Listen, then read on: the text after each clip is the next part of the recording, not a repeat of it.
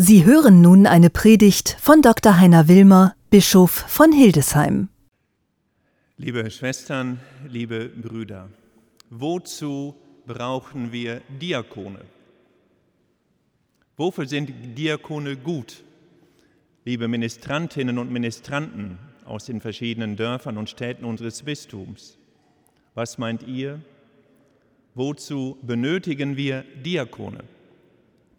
Ich möchte das an drei Schritten ausführen, drei spezielle Schritte. Diakone braucht man noch für viel, viel mehr. Ich möchte es nur an drei Punkten ausführen, nämlich beten, helfen, halten. Der Diakon ist ein Beter, und zwar jemand, der nicht nur privat betet, sondern offiziell. Sie, liebe Kandidaten, zur Diakonenweihe, lieber Herr Gieser, lieber Herr Inhestern, Herr Krage und Herr Pugliafito, werden das Stundengebet beten. Das offizielle Gebet, das Officium im Lateinischen, das alle Diakone weltweit beten, alle Priester, Ordensfrauen, Ordensmänner, einige von ihnen sind ja auch hier unter uns. Manche beten das sehr, sehr intensiv und die Grundlage des Stundengebetes, dieses offiziellen Gebetes, sind die 150 Psalme des Judentums und der jüdisch-christlichen Tradition, geschrieben im Ersten Testament. Und die Psalme sind unglaublich lebendig, denn es geht schon los gleich zu Beginn in den verschiedenen Typen von Gebet. Es gibt ja nicht nur eine Weise zu beten, sondern ganz unterschiedliche Ansätze, manchmal in Vergessenheit geraten. Der Psalm 1, das ist sozusagen der Beter, der irgendwie nachdenkt, wie Rodin, Le Penseur, der Denker mit seiner Figur in Paris, mit dem Ellbogen auf dem Knie, die Faust an der Stirn und nachdenkt über Gott, und es heißt, er möge nicht dem Rat der Frevler folgen, sondern Freude haben an der Weisung des Herrn, über seine Weisung nachdenken bei Tag und bei Nacht. Und dann ist er wie ein Baum, dessen Blätter grün sind, Blüte tragen, der stark steht, im Leben hinsteht vom Nachdenken nach Sinnen hin zur inneren Festigkeit. Und sie beten dann weiter für die Kirche zum Beispiel dem Psalm 8. Das Gebet, liebe Ministrantinnen und Ministranten, der Psalm 8 ist so, als würdet ihr sagen, boah, das ist ein Ding, diese Welt das Staunen, die Sterne, die Fische im Wasser, die Vögel des Himmels, die Tiere auf der Erde. Großartig diese Schöpfung. Es ist doch toll, nach draußen zu schauen, die Sonne zu sehen, aber auch den Nebel, wie ich heute Morgen gehört habe, im Eisfeld. All das die Herrlichkeit der Natur. Und dann beten Sie weiter den Psalm 16. Der Psalm 16 ist speziell. Denn es geht darum, wenn wir nachts im Bett liegen, uns drehen und wach werden und uns dann bewusst ist, Gott ist an meiner Seite. Er steht an meinem Bett. Er ist da. Und mir wird bewusst, so der Beter von Psalm 16, auf schönem Land fiel mir mein Anteil zu, ja, mein Erbe gefällt mir gut. Anders gesagt, das Beste im Leben ist Geschenk. Und dann beten sie einen völlig anderen Typ von Gebet, den Psalm 22. Von der Haltung her ist der Psalm am Anfang so wie verdammt nochmal, warum hast du mich verlassen? Warum bin ich hier alleine? Warum ist niemand da, der mir hilft? Warum darf die ganze Welt über mich lästern, spotten, mich verhöhnen und mich kreuzigen? Und dann die Besinnung des Beters, der sein Leben zurückdenkt, ganz ruhig wird und sich erinnert, auch wenn er es nicht kann, an seine Mutter und weiter betet, von Geburt an, Herr, bin ich geworfen an dich, auf dich. Du hast mich aus dem Mutterschoß gezogen, von Geburt an gestillt durch meine Mutter, dir verdanke ich mein Leben.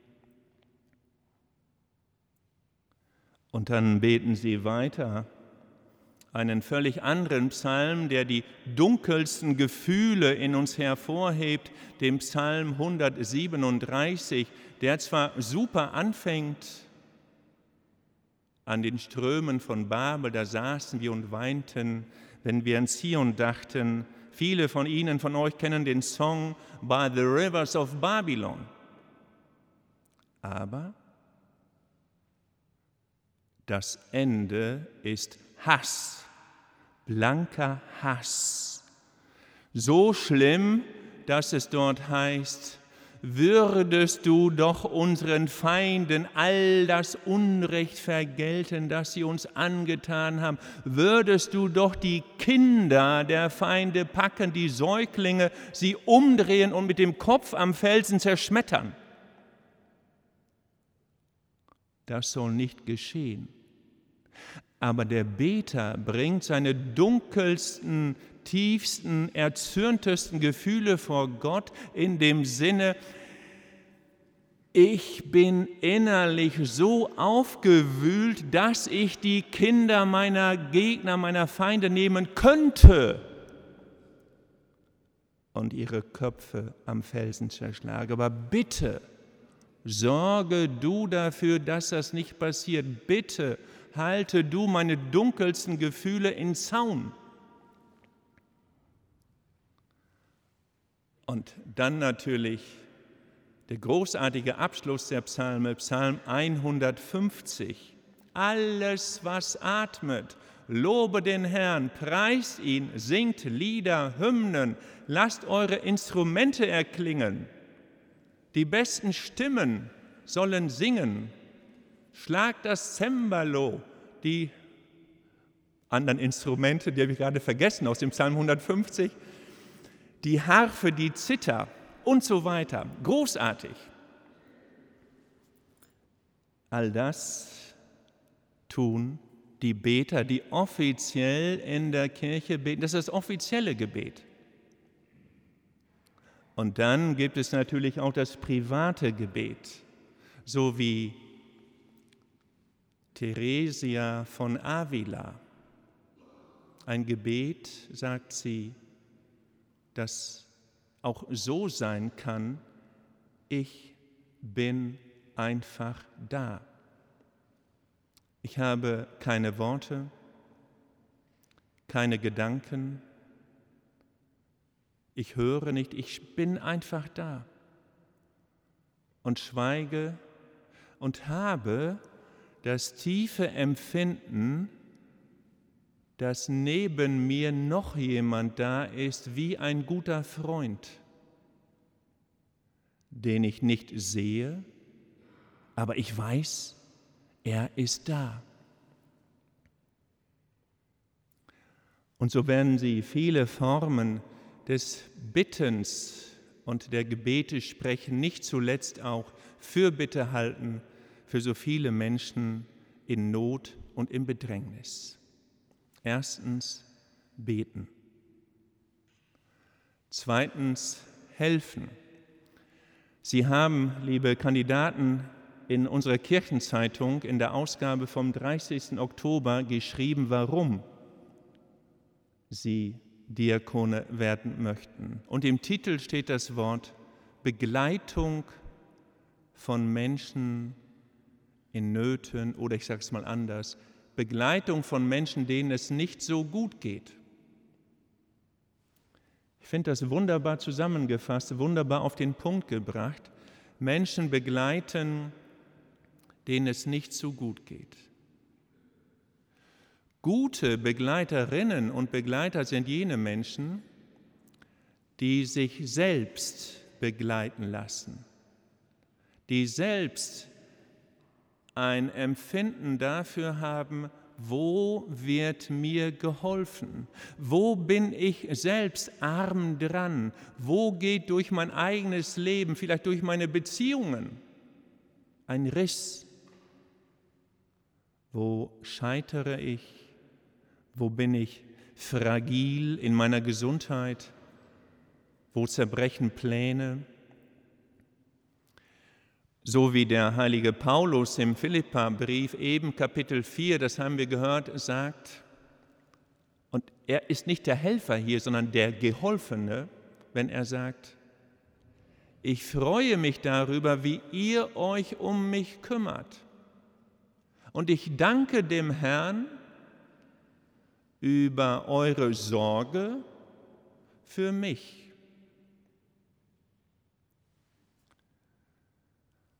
Ein guter Helfer, ein guter Diakon ist zunächst jemand, der auch weiß, wo er selbst Dienst, Hilfe, Zuwendung nötig hat. Beten, helfen, halten.